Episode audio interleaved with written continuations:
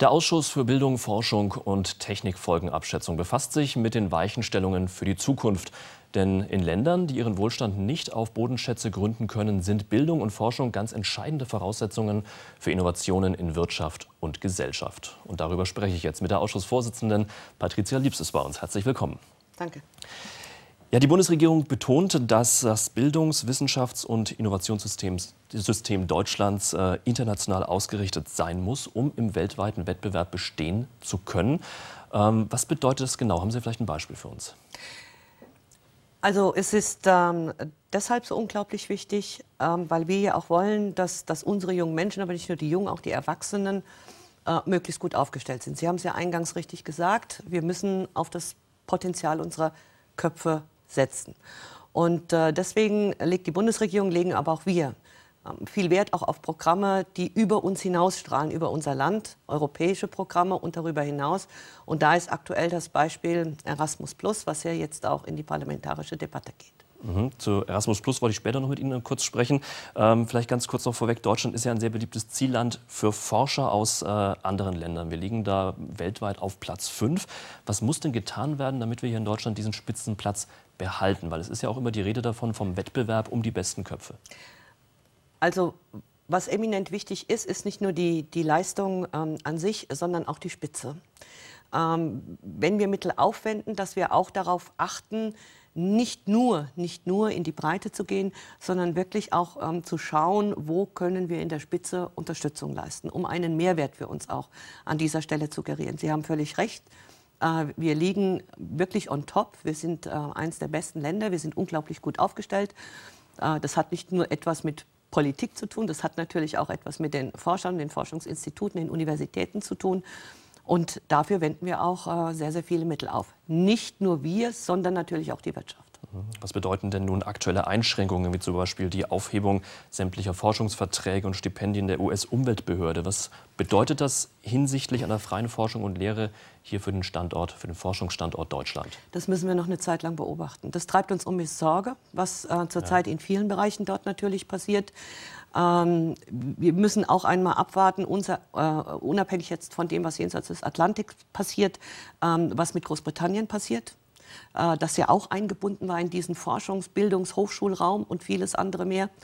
Ähm, das wird die Zeit zeigen, aber wir beobachten es natürlich auch mit großer Sorge. Ein anderes Thema. Erasmus von Rotterdam, Sie haben es gerade eben schon angesprochen, er war einer der wichtigsten Gelehrten der Renaissance und nach ihm ist das älteste Bildungsprogramm der Europäischen Union dann auch benannt worden. Äh, 1987 wurde das eingerichtet als Austauschprogramm für Studierende an Hochschulen. Erasmus feiert also jetzt seinen 30. Geburtstag. Welche Bedeutung hat das Programm aus Ihrer Sicht? Nun, es hat relativ klein angefangen, vor 30 Jahren.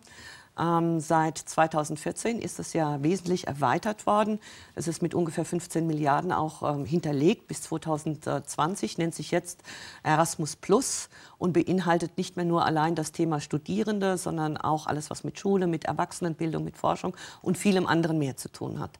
Aber das Grundelement ist natürlich geblieben, dass über den eigenen Tellerrand hinausschauen, die Chance zu nutzen, dass Menschen sich austauschen, dass sie auch außerhalb vom eigenen Land neue Impulse, Initiativen mitbringen können und in ihre Bildung, Ausbildung oder Arbeit einfließen lassen können. Erasmus also ursprünglich mal nur für Studierende gewesen, jetzt eben auch ähm, unter dem Titel Erasmus Plus auch für äh, Menschen, die eine Ausbildung gemacht haben, ja. Äh, Berufsbildung, äh, berufliche Aus- und Weiterbildung. Genau. Noch mal ganz konkret, wer oder was wird denn da eigentlich gefördert? Sind das eher junge, junge Leute? Sind das, ist das jeder oder wie funktioniert das? Es sind überwiegend junge Menschen. Das ist ja auch der, der Ausgangspunkt. Und wenn wir äh, über Schulbildung reden, wenn wir über Studierende reden, wenn wir über berufliche Bildung reden, wenn wir über den Bestandteil des Jugendprogramms darin in, in, in diesem Programm da auch reden, äh, dann zeigt es auch, dass da natürlich darauf aufgesetzt wird. Ähm, aber es gibt auch im Bereich der Erwachsenenbildung die eine oder andere Möglichkeit, daran teilzunehmen. Kernpunkt sind natürlich junge Menschen, ähm, aber auch darüber hinaus. Und äh, das ist in diese sieben Einzelbestandteile gegliedert, je nach den einzelnen ähm, ja, Zuständigkeiten, Themenblöcken. Und ähm, wir hoffen, ähm, dass es den Erfolg fortsetzt, aber auch natürlich darüber hinaus. Das ist unsere große Hoffnung. Hat die Bundesregierung ja das Ziel ausgegeben, dass im Jahr 2020 jeder zweite Studierende ähm, für eine bestimmte Zeit ins Ausland geht. Wie realistisch ist das? Momentan ist es ja nur gut jeder Dritte, der mal ins Ausland geht, vorübergehend. Ja, aber wenn Sie überlegen, wie die Situation vor 10, 20 Jahren noch war äh, und wie schnell sich Zeitabläufe auch verkürzen äh, an dieser Stelle, halte ich es durchaus für realistisch. Ähm, wir wollen es ja auch ergänzen darum, dass in der beruflichen Bildung ähm, ja, Auslandssemester sozusagen mhm. stärker ermöglicht werden. Da haben wir noch ein bisschen längeren Weg vor uns, ähm, aber alles, was an Austausch möglich ist. Sie dürfen eins nicht vergessen, in, gerade in einer Zeit, in der wir im Moment leben, wo so viel Unsicherheit ist, wo so viele Krisen sind auf der Welt, ähm, wo so viele atmosphärische Störungen auch äh, stattfinden mit anderen Ländern, ist es genau das, was ja immer die Tür offen hält am Ende des Tages. Solche mhm. Programme, wo sich Menschen austauschen auf einem ganz anderen Gebiet, was sie aber alle verbindet, jenseits dieser ganzen Konflikte. Also insofern bekommt es noch eine, eine besondere Bedeutung, wie ich persönlich finde, obendrauf, jenseits des eigentlichen Sachthemas. Wie zufrieden sind Sie denn mit der Beteiligung der Deutschen an den Erasmus-Programmen? Ich bin zufrieden damit. Ähm, unser Augenmerk richtet sich äh, viel stärker auch ähm, auf die Europäische Kommission, auf Brüssel ähm, bei diesem Programm darauf zu achten, dass die Mittel auch wirklich adäquat eingesetzt werden, dass womöglich auch noch draufgesattelt wird, weil wir festgestellt haben, dass oftmals äh, das, was nachgefragt wird in der, in der Anzahl, schon gar nicht mehr ganz kompatibel ist mit den zur Verfügung stehenden äh, Mitteln. Deswegen auch keine Zweckentfremdung irgendwo an anderer Stelle und dass die einzelnen Bereiche auch gleichberechtigt behandelt werden. Also das ist viel mehr in unserem Augenmerk zurzeit.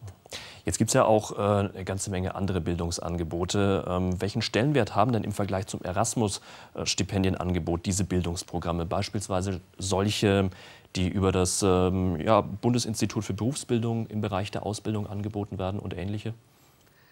Jeder hat seinen Platz. Das, was, was Sie jetzt genannt haben, mhm. hat natürlich eine ganz besondere Bedeutung in einem ganz besonderen Schwerpunkt. Auch ein Schwerpunkt übrigens unserer Arbeit ähm, zurzeit, was das Thema berufliche Bildung ähm, angeht, um, um, diesen Ausbildungszweig attraktiver zu machen, als er zurzeit in der Öffentlichkeit wahrgenommen wird und auch in Anspruch genommen wird. Ähm, während hingegen äh, das andere Programm ja viel stärker selbst über Europa hinausstrahlt und eine Art Internationalisierung zur mhm. Basis hat. Jetzt befassen Sie sich im Ausschuss mit den Bereichen Bildung und Forschung, aber auch noch mit einem ganz äh, wichtigen dritten Themenkomplex, nämlich die Technikfolgenabschätzung. Ja. Was hat es damit genau auf sich? Was bedeutet das? Also die Technikfolgenabschätzung ist etwas, was a begrifflich oftmals falsch ausgesprochen wird. Äh, und das Zweite ist, dass es oftmals missverständlich wahrgenommen wird. Inwiefern falsch ausgesprochen? Sie haben es wunderbar rübergekriegt, schon in der Anmoderation. Aber es ist für viele ein Zungenbrecher und viele so, können sich okay. auch nichts darunter mhm. vorstellen.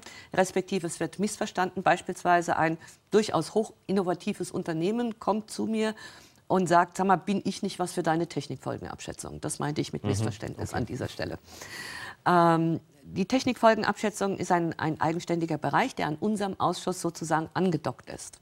Es ist ein Element, was 16, 17 Länder Europas haben, auch die USA äh, teilweise schon seit Jahrzehnten. Wir sind jetzt über 25 Jahre äh, alt in der Technikfolgenabschätzung, Frankreich 30, die USA noch einen Tick länger. Der Ausgangspunkt ist der, dass vor 30, 40 Jahren, als sich die technische Entwicklung rasant fortbewegt hat, die Parlamente sich gesagt haben, es ist ein Instrument des Parlaments, nicht der Regierung, ähm, gesagt hat, wie können wir für uns noch besser einschätzen bei den ganzen Entwicklungen, wo liegen die Chancen und wo liegen die Risiken. Also es wird keine Handlungsempfehlung dann abgegeben, sondern einfach eine Auswertung, wo liegen die Chancen und wo liegen die Risiken. Und so hat sich das Ganze entwickelt. Ich rufe regelmäßig die anderen Ausschüsse ab, auch die Fraktionen ab und frage, gibt es Themen, die euch zurzeit interessieren? Daran, daraus muss kein Gesetz werden, kein Antrag werden. Ähm, aber für den Hintergrund, für ja, den Hinterkopf, äh, für das Allgemeininteresse jedes einzelnen Abgeordneten oder jeder Fraktion.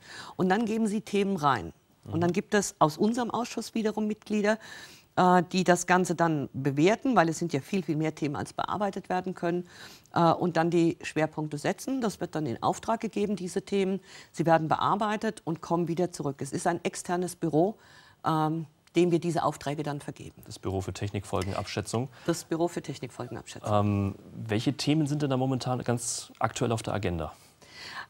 Also ganz aktuell, und da merkt man auch so eine Veränderung der letzten Jahre ein bisschen. Wir haben natürlich immer noch das Thema Mensch-Robotik. Wir haben natürlich auch das Thema 3D-Druck. Also rein technisch, äh, technische Geschichten, die, mhm. die man ja landläufig damit verbindet. Aber wir merken aktuell auch, ob das äh, Big Data ist, Data Miner ist, vernachlässigte Arzneimittel für Afrika, synthetische Biologie. Also da, da kommen Themen rein, äh, die, ich will jetzt nicht sagen, viel weicher oder softer sind, aber mhm. jetzt mit der reinen Technik vielleicht etwas weniger zu tun haben. Auch äh, Suchtverhalten, ähm, wenn, wir, wenn wir an diese ganzen Medienwelt denken, gerade bei jungen Menschen oder aber die Auswirkungen in der Arbeitswelt. Also das Thema Daten, das Thema soziale Medien, ähm, das, das nimmt zu, weil Abgeordnete auch spüren, was passiert da, was geht da vor sich, wie können wir es besser begreifen. Wir hatten kürzlich, hatten wir auch eine Veranstaltung zum Thema Social Bots, auch mhm. so, so ein Thema. Mhm. Der Ausschuss für digitale Agenda hat sich das ja auch angenommen. Mhm. Das heißt, äh, dass die Bedeutung dieses Teils der Ausschussarbeit äh, auch insgesamt erheblich zunimmt. Verstehe ich das richtig? Ähm, es es findet nicht im eigentlichen Ausschuss statt. Dort werden bestimmte Themen auch präsentiert, nicht alle, ähm, aber die von äh, breiter Aufmerksamkeit begleitet werden, die werden dort auch präsentiert. Oder aber das Büro macht außerhalb des eigentlichen Ausschusses äh, regelmäßig öffentliche Veranstaltungen, lädt Sachverständige ein, Gäste ein und vieles andere mehr, um im Stadium einer Erarbeitung auch von dieser Seite her Input zu bekommen. Ähm, aber diejenigen Geschichten, die, die uns zum Beispiel vom Gesundheitsausschuss oder aus dem Bereich Umwelt als Handlungsauftrag gegeben werden, die nehmen wir im Ausschuss einfach ab und geben es an den Fachausschuss wieder zurück. Er hat es ja in Auftrag gegeben. Mhm. Und was er damit macht oder wie er damit umgeht, das ist dann seine Sache. Mhm. Heißt es aber dennoch, dass man ähm, als Mitglied bei Ihnen im Ausschuss doch ein sehr, sehr hohes Technikverständnis dann noch haben muss? Ja, die, gerade die Berichterstatter, die Berichterstatter, die lesen sich in jedes einzelne Werk sozusagen ein. Sie halten auch einen ganz engen Kontakt äh, mit ihren Fraktionen wiederum in der, in der Rückkopplung. Ähm, ich bin mir nicht sicher, ob sie es immer von Anfang an haben. Aber ich bin sehr davon überzeugt und ich finde den Bereich unglaublich spannend. Ich sage Ihnen, da lernt man so viel, ich, dass ja. Sie nach einer gewissen Weile da ganz sicher zu den Guten und zu den Besten gehören. Sagt Patricia Lips, Vorsitzende des Ausschusses für Bildung, Forschung und Technikfolgenabschätzung im Deutschen Bundestag. Herzlichen Dank. Gerne. Danke auch. Und das war im Interview. Dankeschön fürs Zuschauen. Auf Wiedersehen.